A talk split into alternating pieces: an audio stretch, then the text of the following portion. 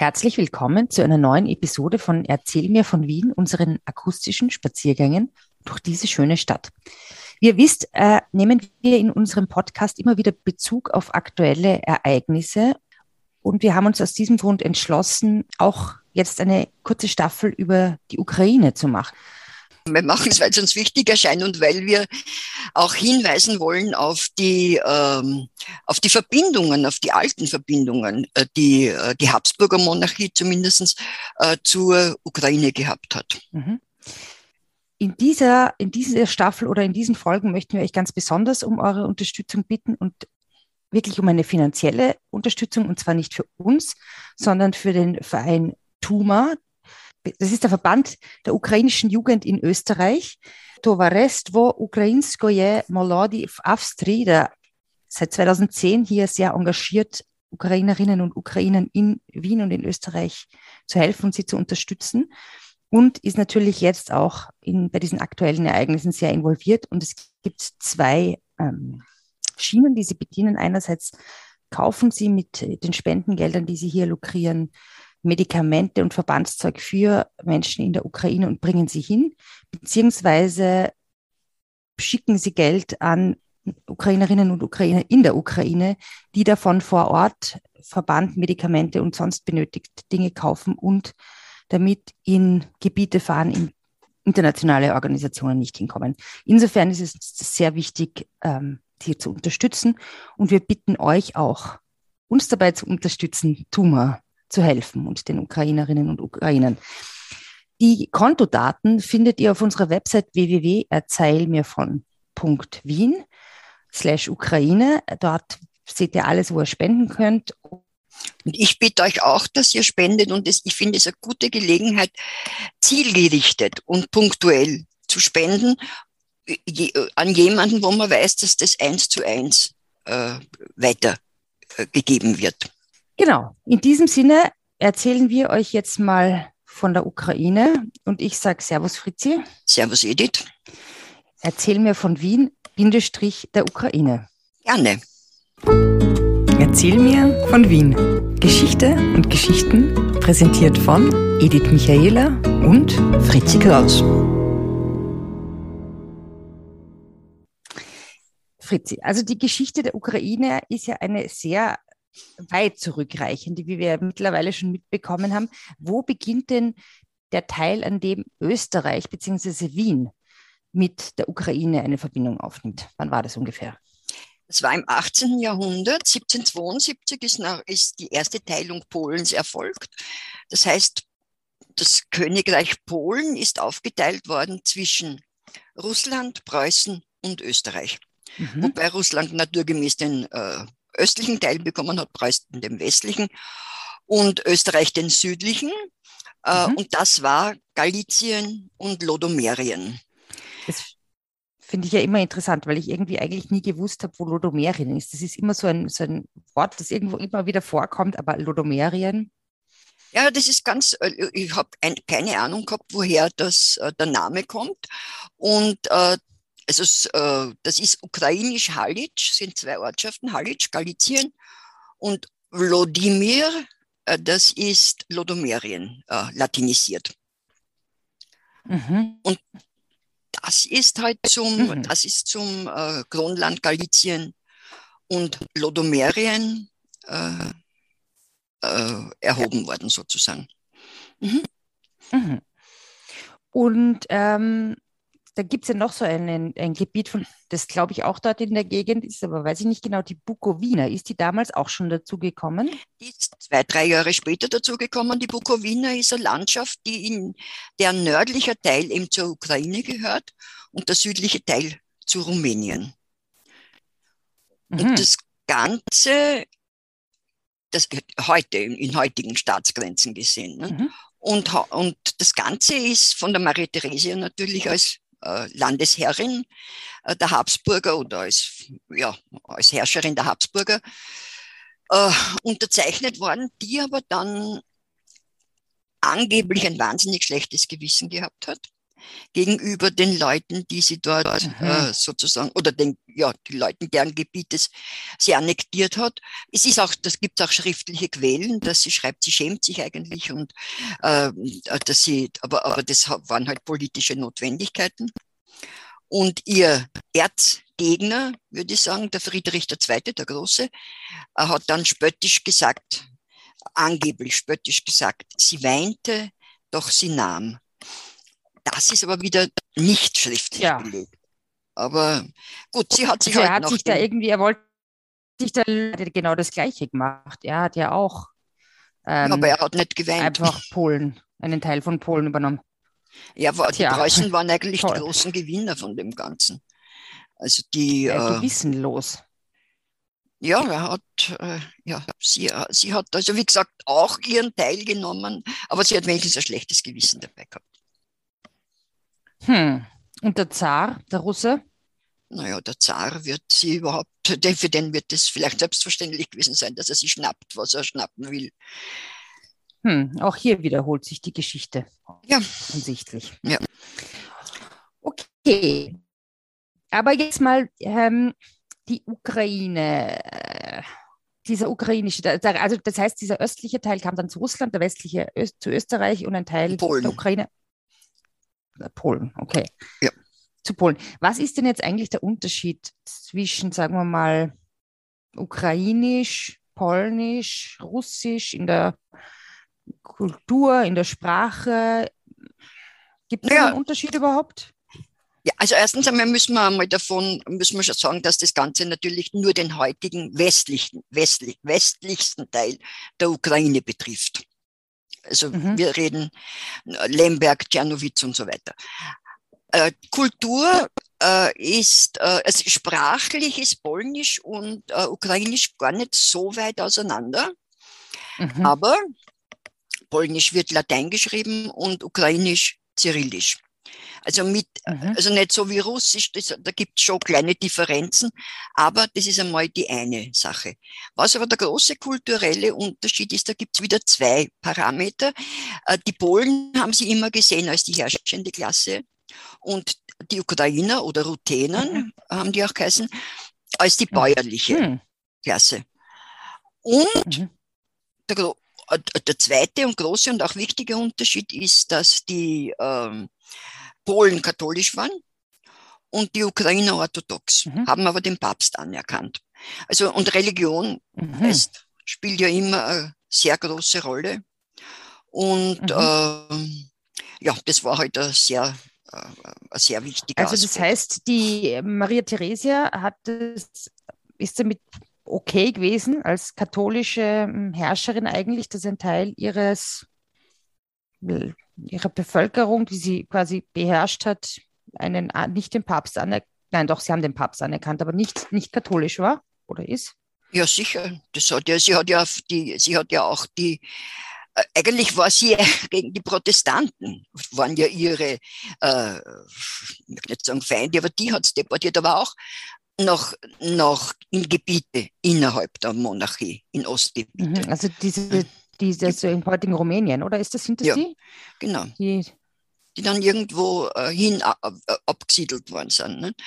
Aber mit mhm. dem hat es offensichtlich kein Problem gehabt. Im Gegenteil, es gibt ja, ich meine, das ist nicht unter der Maria Theresia, sondern später, wie also schon wirklich Religionsfreiheit auch war, äh, es gibt ja äh, äh, ukrainisch-orthodoxe Kirche in Wien.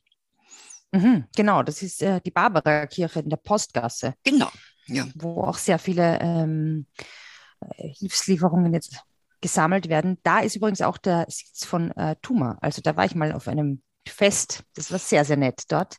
Mhm. Und ähm, ja, an dieser Stelle nochmal die Erinnerung, spendet bitte für Tuma. Genau. Genau. genau.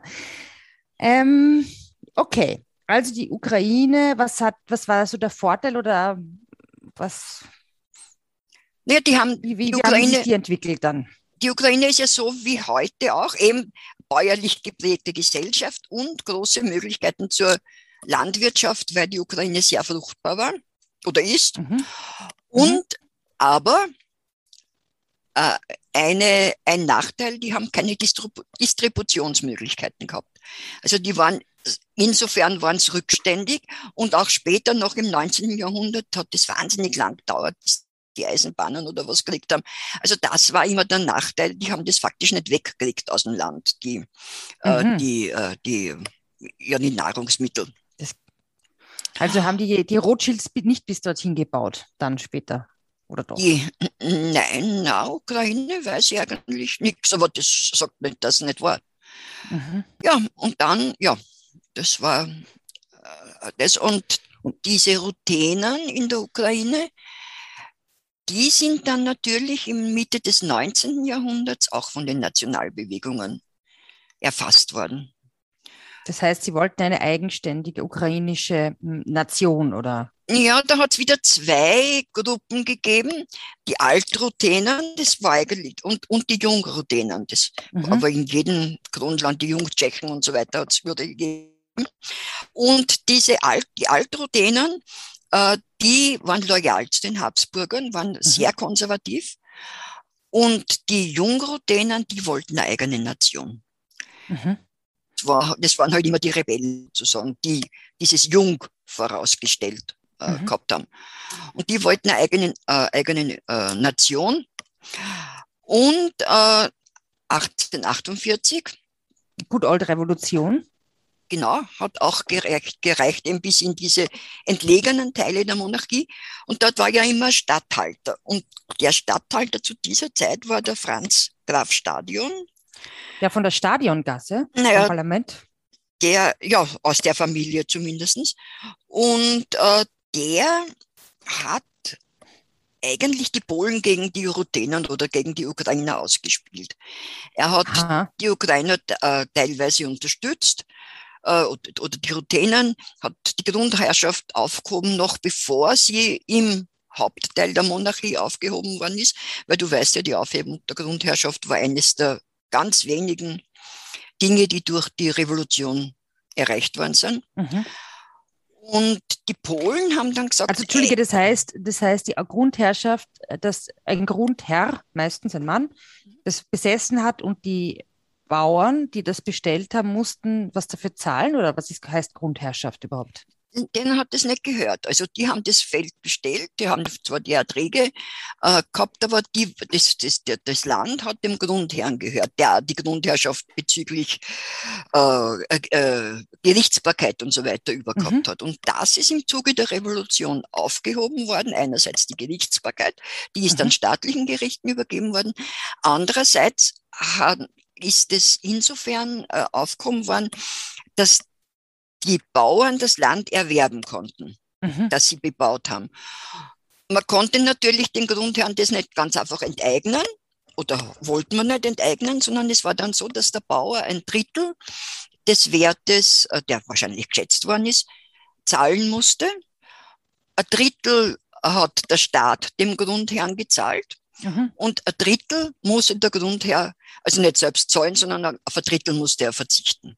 Mhm. Also wenn jetzt ein Stück Land 3000, was war das, Gulden? Kronen, Gulden Kronen damals, ja. Gulden, na, Gulden. gekostet hat, hat der Grundherr 2000 dafür bekommen.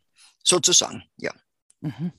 Also es war kein schlechtes Geschäft für ihn. Er hat natürlich dann kein Land mehr gehabt. Ja, aber ich meine, ja, dafür das, halt ja, ja. Und das war nur in der Ukraine so oder das war? Nein, das war in der ganzen Monarchie so, aber in der Ukraine war es aufgrund der Vorgaben vom Graf Stadion vor, also das war, war ein Monat als, wahrscheinlich, ah, okay. als erstes sozusagen. Mhm. Ja, und, und was ist dann passiert? Nachdem, ich jetzt schon gesagt, dass die, den, äh, äh, dass die Polen den Graf Stadion äh, als Erfinder der Ukraine dann bezeichnet haben, weil er ihm die Routinen so unterstützt hat. Nein? So, also gut, dann habe ich es jetzt gesagt. gesagt. Und äh, es ist dann wirklich zu einer Nationalbewegung gekommen, die sich ja immer ankündigt in der Literatur und mhm. in der und darin, dass die Sprache. In der Popmusik. Ja, damals kann schon sein. Äh, und, äh, dann, und dann, dass die Sprache dem Volk näher gebracht wird. Das heißt, es sind Literaten haben sich sehr äh, engagiert. Kulturvereine sind gegründet worden. Mhm. Eine ukrainische Zeitung ist ein, erstmals erschienen. Also in ukrainischer Sprache? in ukrainischer Sprache, was natürlich vorausgesetzt hat, dass eine gewisse Al Alphabetisierung mhm. angestrebt worden ist. Und auf der Uni Lemberg zum Beispiel ist ein Lehrstuhl für ukrainische Sprache eingerichtet worden. Ah ja. Das heißt also, ich meine, es muss ja irgendein Identifikationsmittel geben mhm. für Menschen. Und das ist natürlich in erster Linie die Sprache. Mhm. Also das ist äh, dann, und dann ist eben äh, auch zu Wahlen gekommen, da sind 27 Rutenen, glaube ich, gesessen, weiß jetzt nicht so genau, äh, im Reichsrat. Und äh, diese Nationalitätenbestrebungen oder diese, äh, ja, diese, diese Eigenständigkeitsbestrebungen sind in der ganzen Monarchie natürlich fortgeschritten. Mhm. Ja, und die Habsburger, ich meine, der Graf Stadion war dann dafür immer oder ist dann irgendein anderer Stadthalter? Nein, nein, der ist dann auch dafür weg gewesen, wer dann Stadthalter äh, geworden ist, der ist nach Wien wieder. Aber es hatte dann Ende des Jahrhunderts, wie wirklich die Nationalitätenkonflikte schon ganz, ganz stark waren, äh, hat sich dann ein Habsburger gefunden, also nicht gefunden, sondern es hat einen Habsburger gegeben, äh, äh, der Karl Stephan. Es war der Enkel mhm. vom äh, Erzherzog Karl. Der von der Erzherzog Karlstraße? auch, auch. Aber halt der Sieger von Aspern war sein Großvater und sein Vater, sein Adoptivvater war der äh, Erzherzog Albrecht. Also er, er war Albertiner gegründet. Also nein, nein, nein, nein, nein, der vor der Albertiner steht. Ja, ah ja, genau, da habe ich Der auch. vor der Albertiner steht, äh, auf dem Pferd, auf dem, oder sitzt auf dem Pferd eigentlich. Weil an und für sich war dieser Karl Stephan der Sohn von, ein jüngeren Sohn von Karl, aber der Albrecht hat die jüngeren Söhne adoptiert aus erbtechnischen Gründen und so weiter. Mhm. Und dieser Stefan, lassen wir den Karl weg, weil Karl haben es alle noch einen Großvater geheißen. Also mhm. dieser Stefan hat natürlich wie alle anderen auch gesehen, welche Nationalitätenkonflikte da entstehen und hat sich überlegt, wie man dem als Habsburger entgegenwirken kann und mhm. hat sozusagen äh, die Flucht, hat gesagt, man muss die Flucht nach vorne antreten, mehr oder weniger, und sehr wohl eine Nationenbildung erlauben, den diesen verschiedenen Völkern, mhm. aber mhm. unter, äh, unter der Herrschaft eines Habsburgers. Also das heißt, mhm. dass jede Nation, man hat ja genug Erzherzoge gegeben, äh, dass jede Nation mhm. sozusagen einen Erzherzog als, ähm, äh, äh, als Herrscher bekommt. Und nachdem, okay. nachdem der er von also, seinem, ja, Entschuldige. Na, na, eigentlich das Gegenteil von diesem Teil na, stimmt überhaupt nicht. Also der war eigentlich dafür quasi, dass die, dass halt es einen Oberhabsburger gibt und es quasi lauter Unterhabsburger in den verschiedenen Landesteilen gibt. Ja, das bin ich mir gar nicht so sicher. Es kann auch sein, dass der ganz eine eigene Nation wollte, nicht unter einen Oberhabsburger. Okay, also aha. Mhm. Das, das, das, äh, ja, nehme ich mal an. Und er hat gehabt, er hat geerbt gehabt vom seinem Adoptivvater, also vom Albrecht, äh, große Güter im heutigen Polen. Mhm. Äh, das hat Kassen Ziwiec, falls jemand Polen, Polnisch kann, möge er mir die Aussprache verzeihen. Äh, auf Deutsch Seibusch. Und dort hat er eben Güter gehabt. Er war aber sehr seeaffin, also meeresaffin, mhm. war auch Admiral. Mhm. Hat einen äh, wunderschönen Besitz in Lus Lusin gehabt, auf der Insel Lusin. In Kroatien. Kroatien, heute Maliloschin. Mhm. Mit einem ganz bekannten botanischen Garten, den er angelegt hat.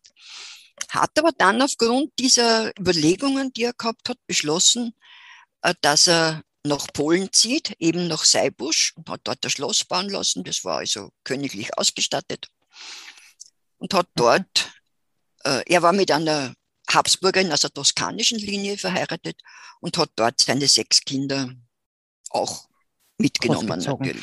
Ähm, Zivietz sagt mir jetzt als Stadt nichts, aber ähm, als Biermarke schon. Hat das genau. eine Verbindung? Hat eine Verbindung.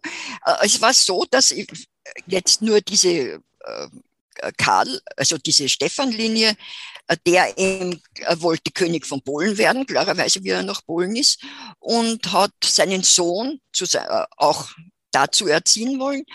Und äh, dieser Sohn war aber so polnisch, dass er seinen Kindern nicht einmal mehr Deutsch beibringt. Die haben nicht einmal, nicht einmal mehr Deutsch gesprochen, nur Polnisch. Mhm. Und der hat diese Brauerei, ob gegründet oder übernommen, kann ich jetzt nicht sagen, äh, auf jeden Fall diese Brauerei äh, aufgebaut, war sehr gutes, sehr bekanntes Bier. Äh, allerdings hat der, dieser Stefan, äh, dieser Albrecht hat der Kassen, der Sohn vom Stefan, hat der diese zwei Ereignisse in Polen mitgemacht, und zwar einerseits die Besetzung durch die Deutschen 1939 Aha. und äh, zweitens durch dann die, dann die, die Übernahme durch die Kommunisten. Und hat zuerst einmal an die Deutschen die, äh, die Brauerei verloren und dann von den Kommunisten nicht mehr zurückbekommen. Aber die, Brauer, die Habsburger nicht mehr dort, Brauerei schon. Ist, gehört jetzt Heineken und ist, glaube ich, noch, noch immer, du kennst das, ein bekanntes Bier. Mhm. Okay. Ja, ja. Also geht auf Habsburger zurück. Okay. Also ich rekapituliere, der, Albrecht, der Karl Stephan hatte einen Sohn, den Albrecht. Der Albrecht hat diese Brauerei gehabt mhm. und wollte und war, König war, von Polen werden. Wollte, ja. Und zwei, zwei Töchter von ihm haben geheiratet, polnische Hochadelige, die einen Rat, eine einen Radziwill, die andere einen Czartoryski. Mhm. Beide sind ja uns, glaube ich, schon noch geläufig, die Namen. Nein. Okay. Äh, Czartoryski-Gassen gibt es zum Beispiel in Wien im, im 18. Bezirk, 17. 18. Bezirk. Und den, äh, noch einen Sohn hat er gehabt, den hat den Leo, dieser Stefan, Sohn Leo, den hat er eigentlich für die südlichen Teile als Herrscher vorgesehen gehabt. Das heißt, für das heutige, Jugos also heutige Jugoslawien gibt es ja nicht mehr, mehr, aber für das, für das SHS-Königreich, also äh, Slowenien, Serbien und Kroatien, mhm. mhm. den hätte er sich für da, dort gedacht. Mhm. Dann hat er noch einen jüngsten Sohn gehabt, der jetzt auf einmal, für den nichts mehr überblieben ist, in, mhm. dem, in dem Sinn. Äh, den Wilhelm, Königreich verteile sind. Genau, der hat, also da äh, hat, in Polen hat er sowieso keine Chance gehabt, weil da hat er ja den, die Nachkommen also gehabt. Und das war der Wilhelm und der ist der, der für uns eigentlich interessant ist. In der nächsten Folge interessant wird, weil der war ein, ja, ukrainischer Mensch eigentlich. der hat, der hat die Ukraine als seine Heimat äh, erwählt, sozusagen. Genau. Und von dem erzählen wir dann in der nächsten Folge von Erzählen wir genau. Ihn. Genau. In der Zwischenzeit bitten wir euch nochmal ganz inständig ähm, für TUMA, den Verband der äh, ukrainischen Jugend in Österreich, zu spenden, die mit ihrer Arbeit die Menschen direkt vor Ort unterstützen. Details ähm, äh, zu deren Kontodaten findet ihr auf unserer Website www.erzählmirvon.wien slash Ukraine. Ja, und ich bedanke mich mal bei dir, Fritzi. Ich bedanke mich bei dir und bei allen Spendern im Vorhinein. Mhm. Vielen, vielen Dank, dass ihr das tut und uns und dabei unterstützt, die Ukrainerinnen und Ukrainer zu unterstützen. Und wir hören uns das nächste, nächste Mal. Ja, genau. Vielen okay. Dank. Tschüss. Edith, Servus, Papa. Servus, Fritzi. Spazieren Sie mit uns auch online auf den gängigen Social Media Plattformen und www.erzählmirvon.wien. Und abonnieren nicht vergessen.